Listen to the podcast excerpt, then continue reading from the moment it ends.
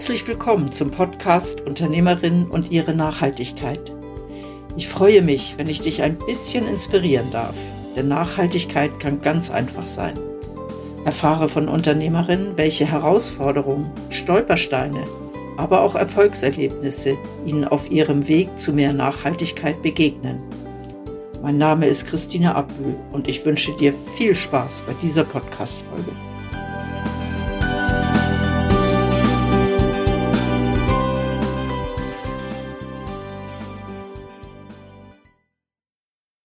So schön bist du wieder dabei.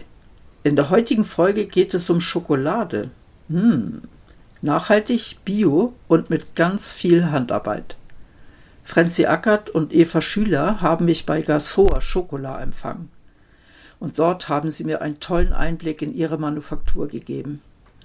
Lass dich überraschen, was es über Kakao alles Interessantes zu erfahren gibt. Du wirst wirklich erstaunt sein. Franziska, wir sitzen hier im veganen Schokoparadies.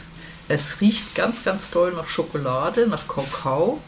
Und die Hintergrundgeräusche sind einerseits von der Verpackung und andererseits von der Produktion, die im anderen Raum ist. Und gerade vorher hat mich Eva einmal durch eure heiligen Hallen geführt und ich habe ganz, ganz viel über Schokolade gelernt. Wie seid ihr auf die Idee gekommen, Schokolade zu produzieren? Uh, das ist jetzt schon eine Weile her, aber ähm, ich habe Agrarwissenschaften studiert und Käserin gelernt. Und daher hat mich immer so diese Schnittstelle zwischen, also ich bin keine klassische Agrarwissenschaftlerin und keine klassische Produzentin, sondern irgendwie hat mich immer die ganze Kette interessiert, vom Anfang bis zum Ende. Und das hat mich dann irgendwie mit diesem Wissen von Fermentation und auch dieser Faszination für das Fermentieren, was im Käsen sehr stark ähm, zum Zuge kommt, bin ich dann, irgendwie habe ich erfahren, dass Kakao auch fermentiert wird und hat, das hat mich dann interessiert. Und so bin ich dann bei einem Unternehmen, einem Schweizer Unternehmen in Peru gelandet und habe mit Kakaobauern nach meinem Studium ähm, versucht, den Fermentations- und Trocknungsprozess der Kakaobohnen auf dem Feld zu verbessern. Ja, und so habe ich halt ganz viele verschiedene Kakaosorten bei den Bauern probiert und verschiedene Standorte, weil ich musste ja dann testen, ob die jetzt gut fermentiert waren. Und habe irgendwie gemerkt, da gibt es so eine riesen Vielfalt eigentlich wie bei Äpfel oder Trauben oder einfach Kulturen, die uns jetzt vielleicht etwas näher sind als Kakao und fand dann irgendwie, dass diese Vielfalt sich nicht in der Schokoladenwelt widerspiegelt und auch, dass die Schokolade, die wir kennen, nicht so viel wirklich mit dem Kakao zu tun hat. Und deshalb wollte ich dann eigentlich eine Schokolade machen, die so pur wie möglich ist und so nahe wie möglich am Kakao. Den Unterschied schmeckt man. Das, also ich durfte, als mir Eva die Produktion gezeigt hat, diese Nips probieren von mhm. verschiedenen Sorten. Und das ist ja das, was aus der Kakaobohne, also das Innenleben der Kakaobohne sozusagen. Und das schmeckt ganz anders, als wenn man Schokolade in den Mund nimmt, die man so herkömmlicherweise kennt, weil die Süße eben nicht drin ist. Und auch eure Schokolade schmeckt viel mehr nach Schokolade und nicht hauptsächlich nach süß. Und es sind wirklich die, ähm, man schmeckt einen Unterschied, je nachdem, was für eine Kakaobohne das ist. Wie findet ihr eure Produzenten? Die Produzenten, die wir jetzt haben, da ist etwa ein Teil, würde ich jetzt so die Hälfte davon, mit denen haben wir, also wir, ich sage jetzt meinen Gründungspartner, mit dem ich Garsoa ursprünglich gegründet habe und ich, ja, durch unsere Tätigkeit mehr noch als Agrarwissenschaftler oder Agronomen kennengelernt. Also eben da in Peru habe ich halt viele Kooperativen kennengelernt und jetzt mit einer arbeiten wir immer noch zusammen. Ähm, dann war ich auch in Indien später, um so diese Fermentation und Trocknung, so eine äh, Wertschöpfungskette aufzubauen mit Produzenten und da, dadurch ist dann der Kontakt in Indien entstanden und auch Ghana ist entstanden über die Tätigkeit von Andy, von meinem Gründungspartner, der in Ghana viel gearbeitet hat. Und jetzt die neueren Kooperativen, die dazugekommen sind oder Produzenten jetzt aus Uganda und ähm, Anna Maria, das hat sich dann irgendwie ergeben über ähm, über unsere Partner, mit denen wir teilweise dann halt die Logistik organisieren müssen. Weil das ist ein großes Thema in, im Kakaohandel, weil eben diese, die Verarbeitung von Kakaobohnen so zentralisiert ist. Ist eigentlich alles auf Volumen ausgerichtet. Also es gibt irgendwie, ich sage jetzt irgendeine Zahl, die vielleicht nicht genau stimmt, aber es gibt maximal 20 große Unternehmen weltweit, die Kakaobohnen verarbeiten. Das heißt, die ganze Logistik und alles, das geht eigentlich alles in Container-Einheiten. Also 24 Tonnen ist das kleinste, was man eigentlich, wovon man überhaupt spricht. Und also unsere Pro Jahresproduktion ist noch nicht bei 24 Tonnen. Das heißt, aus, jedem, aus jeder Herkunft müssen wir verschiedene Wege finden, um diesen Kakao dann auf dem Schiff per Schiffweg zu uns zu bringen. Und das haben wir dann teilweise, also wir haben da verschiedene Lösungen, wie wir das machen, aber eine ist mit einer Partnerin, die sich dann auch spezialisiert hat auf den Export von Kakaobohnen in kleinen Volumen und über sie sind dann teilweise Kontakte zu anderen Produzenten entstanden, die wir dann aber auch besucht haben. Also letztes Jahr war ich dann in Guatemala und habe ähm, mit ihnen zusammen auch nochmal die Fermentation und Trocknung angeschaut und sie machen jetzt beispielsweise für uns auch ein spezielles Fermentationsverfahren, das dann besser auf unsere Schokolade passt. Ähm, wenn ich das richtig verstanden habe, dann tut ihr pro Schokoladensorte, die ihr macht, nur von einem Produzenten oder von einer Kooperative die Kakaobohnen nutzen und ihr mischt nicht von überall irgendwelche Kakaobohnen zusammen. Gell? Nein, genau. Also eben deshalb, weil ich ja fand, ich möchte eigentlich diese Diversität in die Schokolade bringen. Ähm, haben wir eine sehr pure Schokolade mit nur zwei Zutaten. Also einfach ganze Kakaobohnen, also nicht einmal Kakaobutter oder Kakaopulver, was ja auch Kakao ist eigentlich, aber halt schon verarbeitet. Das verwenden wir nicht, ähm, sondern sind wirklich die ganzen Bohnen und Rohrohrzucker und mehr kommt nicht dazu.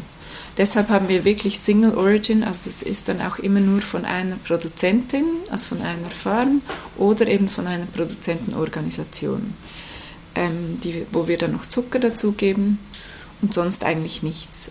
Also wir werden jetzt dann, also es kann aber sein, dass wir von einer von einem Produzenten verschiedene Schokoladen machen, also dass wir irgendwie spielen mit dem Kakaoanteil oder mit der Röstung oder mit der Zeit, wo es im Steinmelangeur, in diesen Steinmühlen drin ist, weil das alles hat einen Einfluss auf den Geschmack und man kann eigentlich aus einem, einer Sorte Kakao verschiedene äh, Schokoladen machen. Oder teilweise haben wir auch jetzt in Guatemala zum Beispiel, haben die Produzenten selber angefangen auf ihrer Farm nach Kakaosorte zu unterscheiden. Und jetzt werden wir dann so eine Special Edition rausgeben, wo es einfach eine spezielle Kakao, also genetisch eine spezielle Sorte ist, die wir separat verarbeiten.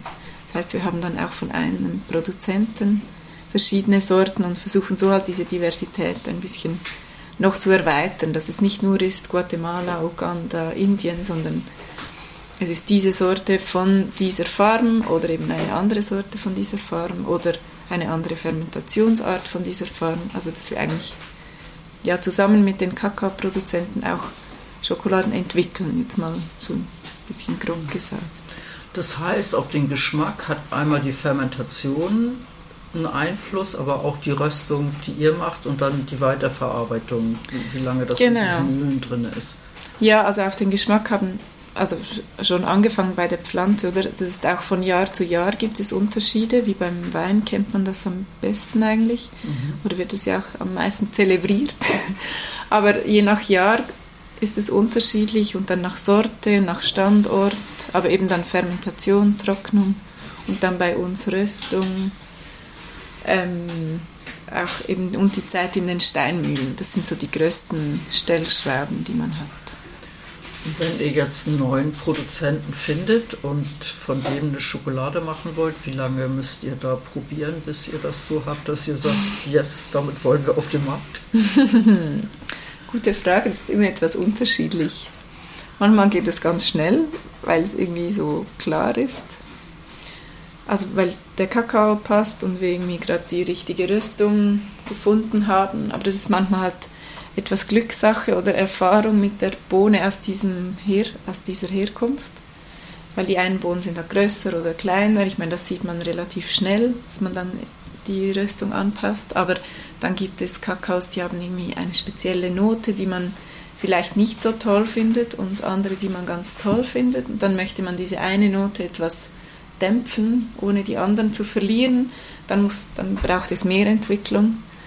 Dann müssen wir zum Beispiel die Röstprofile, dann dauert es, bis wir die optimale Röstzeit haben und dann auch, bis wir das ähm, ähm, auf den Steinmühlen integriert haben. Also das kann von, ich meine jetzt der beste Fall ist, wir machen ein Muster, sind so begeistert davon und gehen gerade auf die große Produktion. Aber ich würde sagen, im, im Schnitt machen wir sicher drei bis vier Muster und manchmal kann es sein, dass wir uns die Zähne ausbeißen. Aber das ist dann eher schon mit bestehenden Produzenten, wo wir dann halt jedes Jahr die, die Rezeptur wieder anpassen müssen. Also jetzt nicht, wie viel Zucker noch reinkommt, sondern eher eben die, die Röst, äh, Rösttemperatur und Dauer. Und dann im Grinder, das sind so diese Parameter. Und die müsst ihr jedes Jahr wieder anpassen, weil eben jedes Jahr ja eine neue Bohne wächst an dem genau. Strauch und die, die, nicht immer gleich sind, logischerweise. Genau. Und auch weil wir halt, also unser Konzept, man könnte natürlich auch einfach sagen, schickt uns ein Muster, einen Händler anrufen und sagen, schick mir mal ein paar Muster. Und dann machen wir eine Produktion, sagen, die finden wir gut und dann bestellen wir da und wenn das nächstes Jahr nicht gut ist, dann bestellen wir nicht mehr. Aber also das kann man auch machen, aber wir arbeiten eigentlich langfristig mit unseren Partnern zusammen und auch wenn sie jetzt mal Kakao haben, der vielleicht jetzt dieses Jahr mal nicht ganz so gut war wie letztes Jahr ähm, oder irgendwie wir eine Fehlnote irgendwo finden, dann versuchen wir eigentlich immer was damit zu machen. Eben weil wir eigentlich sagen, ja, also die Produzenten sind dem Wetter ausgesetzt, also viele Sachen können die nicht beeinflussen und wir kennen sie so gut dass wir eigentlich sagen können, die schicken uns nicht schlechte Ware absichtlich. Also wenn, dann ist irgendetwas passiert. Ähm, und je nachdem, was es ist, also es gab jetzt ähm, letztes Jahr fünf Säcke, die wir wirklich nicht für unsere Schokolade, die wir nicht verarbeiten konnten. Ähm, aber sonst finden wir eigentlich immer einen Weg, wie wir dann daraus etwas machen können. Und das ist dann eigentlich auch so das Schöne oder so ein bisschen die Herausforderung, dass man dann halt ein bisschen spielen muss und fröbeln und vielleicht wird sie dann noch besser als eigentlich die alte Schokolade war. Also ja, das macht eigentlich, finde ich, ist auch ein Teil, der sehr großen Spaß macht. Und manchmal findet man dann auch, also eben, wir sind ja sehr nahe mit den Produzenten und dann findet man meist auch irgendwie heraus, warum das so war oder was jetzt passiert ist. Oder eben, sie wissen, es hat so stark geregnet und es war irgendwie nicht optimal mit der Trocknung oder der Zuckergehalt war diesmal anders, weil die Sonneneinstrahlung anders war oder irgendwie, also ja. Genau, also deshalb kann es schon manchmal sein, dass wir da ein bisschen mehr Zeit brauchen, was dann aber eigentlich mit unserem Handelssystem oder Philosophie zusammenhängt. Das heißt, ihr Ihr baut eine gute Beziehung zu euren Produzenten auf, ihr verarbeitet das, was ihr geliefert bekommt ähm, und bestimmt eigentlich nicht genau so muss die Qualität sein, äh, bis hinter die fünfte Kommastelle so ungefähr, äh, wie das Großverarbeitungsbetriebe machen, sondern ihr, ihr handelt auch ziemlich flexibel, was da kommt, außer es ist nicht brauchbar. Ja, genau, kann man schon so sagen. Aber man, also was man auch sagen muss, ist, dass den Kakao, den wir kriegen, die Qualität ist weit über einem normalen Kakao, den man sonst auf dem Markt findet, weil eben genau diese langfristige Zusammenarbeit, weil die Produzenten wissen, wem sie das liefern. Also sie wissen genau diese Tonne, die geht jetzt zu Garsoa und wir schicken ihnen dann wieder Schokolade zurück. Also und die wissen auch, dass wir wissen ja dann auch, wer wen anfragen, wenn irgendetwas nicht passt. Deshalb hat eigentlich dieses diese langfristige Zusammenarbeit für uns einen extrem wichtigen Stellenwert in der Qualitätssicherung, weil, weil wir dadurch sehr gute Qualität kriegen. Ja. Ähm, und diese Nuancen auf dem Level, was uns dann herausfordert, das sind wirklich Nuancen, die merkt man in einer anderen Schokolade, wo noch Milch und Kakaobutter und Vanille dazu ist, merkt man das gar nicht. Und das ist dann teilweise auch für die Produzenten spannend, dass wir jetzt gemerkt haben, dass sie irgendetwas geändert haben oder dass sie sich auch bewusst werden. Also wir hatten schon mit der einen Kooperative ähm, oder mit dem einen Produzenten das war dann ein, ein richtiges Pröbeln, also auch auf dem Feld, um herauszufinden, woher jetzt dieser große Unterschied kam zur Vorernte. Und dann haben wir wirklich so genetisch geschaut und Kakaobohnen zusammen aufgeschnitten und geguckt, wie ist da der Anteil an hellen Bohnen, an dunklen Bohnen und dann versucht da die optimale Mischung zu finden. Und für mich hat das dann immer irgendetwas, also diese Bindung ist jetzt viel stärker und besser der Austausch mit dem Produzenten, ja, wenn man dann zusammenarbeitet. Zusammen genau. Ja. Ähm, wenn ihr jetzt hier die Schokolade, also ich nehme an, die Produzenten arbeiten nachhaltig. Das sind ja keine, die, ich weiß nicht, wie viel Pestizide über ihren Feldern ablassen. Nein, die sind alle, also sind alles alle Bio angebaut. Es gibt eine, einen Produzent, der ist noch nicht zertifiziert, weil das Volumen noch zu klein ist und sich dann die Zertifizierungskosten nicht rechnen. Aber wir sind ja auch bio-zertifiziert und eigentlich eben alle Schokoladen bis auf eine Sorte sind nicht bio. Ja. Und wenn ihr dann hier produziert, die, die Sachen, die dazukommen, also ist ja nur Zucker, was noch dazukommt, hast du gesagt, wenn das dann verpackt wird, dann fängt es ja auch an. Bei den einen ist es nachhaltig und bei den anderen nicht. Wie, wie geht ihr mit dem Material um? Also mit unserem Verpackungsmaterial? Ja. Ähm, da versuchen wir eigentlich auch so nachhaltig wie möglich zu sein. Es ist einfach bei Lebensmittelverpackungen ist leider ein ganz schwieriges Thema. ähm, weil es da so diese verschiedenen Ansprüche halt gibt von Haltbarkeit, von Aromaschutz, ähm, von optisch und dann die ganzen Nachhalt, also was für Rohstoffe verwendet man für die Verpackung, wie viel Energie wird verwendet, um die Verpackung herzustellen, kann man sie recyceln oder nicht. Und ähm, wir hatten ganz lange eine eigentlich rein Papier- und Karton-Recycle-Verpackung. Die war aber für das Aroma war die nicht optimal, weil da also nach ein paar Monaten war da ziemlich viel vom Aroma leider schon weg. Ähm, und dann kam mit Corona auch noch so Lieferschwierigkeiten dazu, dass wir gesagt haben, gut, jetzt stellen wir mal um. Und im Moment ist unsere Außenverpackung, die kann, ist einfach Papier, also kann man im Karton recyceln. Und die Innenverpackung ist im Moment noch Plastik, da sind wir aber in, an einer Alternative dran. Ja, für mich gibt es leider immer noch nicht die optimale ähm, Variante, weil entweder ist es nur in der Biogasanlage kompostierbar oder Monomaterialien sind ja auch ein bisschen besser, aber dann halt nur, wenn man sie auch wirklich recycelt und das liegt dann nicht mehr in unserer Hand, sondern in Konsumentenhand. Ja, Verpackung im Lebensmittelbereich ist einfach wirklich ein sehr schwieriges Thema, leider. Aber man hört so ein bisschen raus, ihr seid dran und ihr macht euch da wirklich Gedanken, um etwas Optimales zu finden. Ja, auf jeden Fall. Also ist schon der Anspruch. Von den, äh, ihr stellt ja nicht nur so Tafelschokoladen her, ähm, so wie man sie kennt und in der. Standardgröße, sage ich mal, sondern ihr stellt auch Trinkschokolade her oder zumindest die, das, woraus man Trinkschokolade macht, oder? Mhm was habt ihr alles im Sortiment? Nur die beiden oder gibt es noch mehr? Ähm, also eben unser, Haupt, unsere Hauptprodukte sind schon die Tafeln, die großen. Dann haben wir auch noch so eine kleinere Tafel, die dann nur 10 Gramm ist.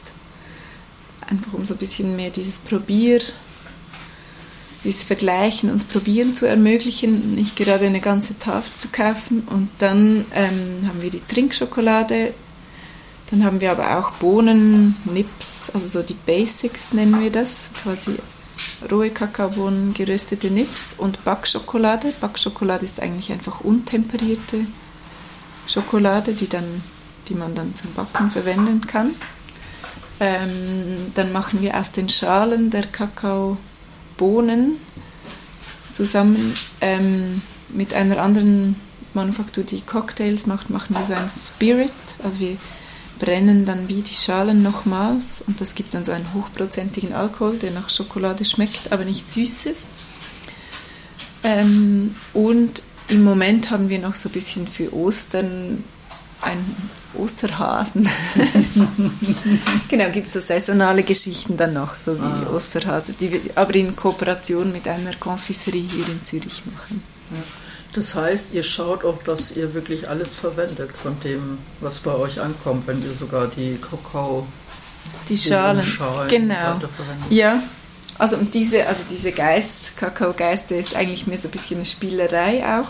Der größte Teil von den Schalen, der geht ein Teil zu einem Chai-Produzenten, der ähm, Tee macht, also Chai-Mischungen. Und ähm, dann noch zu einem Ziegenproduzenten, der äh, das seinen Ziegen verfüttert. Mhm. Als Futter. Mhm. Weil die Ziegen das gern haben oder weil damit die Ziegenmilch einen besonderen Geschmack bekommt? also die Ziegen mögen das und es hat auch es hat einen hohen Rohfaseranteil und das ist gut für die Ziegen, für die äh, für den Verdauung ähm, und er sagt auch, dass die äh, Milch einen höheren Fettgehalt hat. Ah, okay. Durch diese. Also hat wieder eine Auswirkung. Ja. Spannend. Genau. Was mir noch aufgefallen ist, ähm, als ich die Produktion angucken musste, musste ich natürlich äh, Schutzkleidung überziehen und erfrischend ist, ihr habt keine weiße Schutzkleidung, sondern ihr habt kunterbunte Schutzkleidung. und Eva hat mir gesagt, das hat einen Zusammenhang mit auch mit einem von eurem Produzenten oder mit dem Gebiet, wo das herkommt. Ja, genau. Wir haben die Schutzkleider, also die Besuchermäntel, aber auch unsere Produktionskleider sind so Overalls. Die sind in, in so ähm, äh, Mustern aus Westafrika mit verschiedenen Farben und sind wirklich sehr bunt und äh, bestickt mit Namen und so. und genau, das kommt eigentlich aus Ghana und auch so ein bisschen aus meiner Zeit als Käserin, weil in der Käserei ist alles eben so weiß und ich habe mir gesagt, wenn ich mal einen eigenen Betrieb habe, dann ähm, möchte ich keine weiße Kle weißen Kleider. Einfach, weil ich es schön finde, wenn, wenn Farbe im Alltag ist und man verbringt ja. ja doch viel Zeit in der Produktion und dann macht es einfach mehr Spaß mit Farben. Von daher hast du gesagt, ich mache mein Leben bunt. Das genau. wunderbar. Ein super Abschluss. Merci vielmal. Danke dir für deinen Besuch hier. Sehr gern. Tolle Folge, oder? Mich hat besonders die Zusammenarbeit von Franzi mit ihrem Produzenten begeistert. Dieses auf Augenhöhe sein. Was nimmst du aus dieser Folge mit? Vielen Dank, dass du diese Podcast-Folge gehört hast. Bist du auch auf dem Weg zu mehr Nachhaltigkeit? Gerne begleite ich dich oder dein Unternehmen. Ich freue mich, wenn du dich mit mir auf LinkedIn vernetzt. Wenn du magst, hinterlass mir auch gerne eine Bewertung bei Google. Ich hoffe, die heutige Folge hat dir gefallen und du schaltest auch beim nächsten Mal wieder ein, wenn es heißt Unternehmerin und ihre Nachhaltigkeit. Tschüss!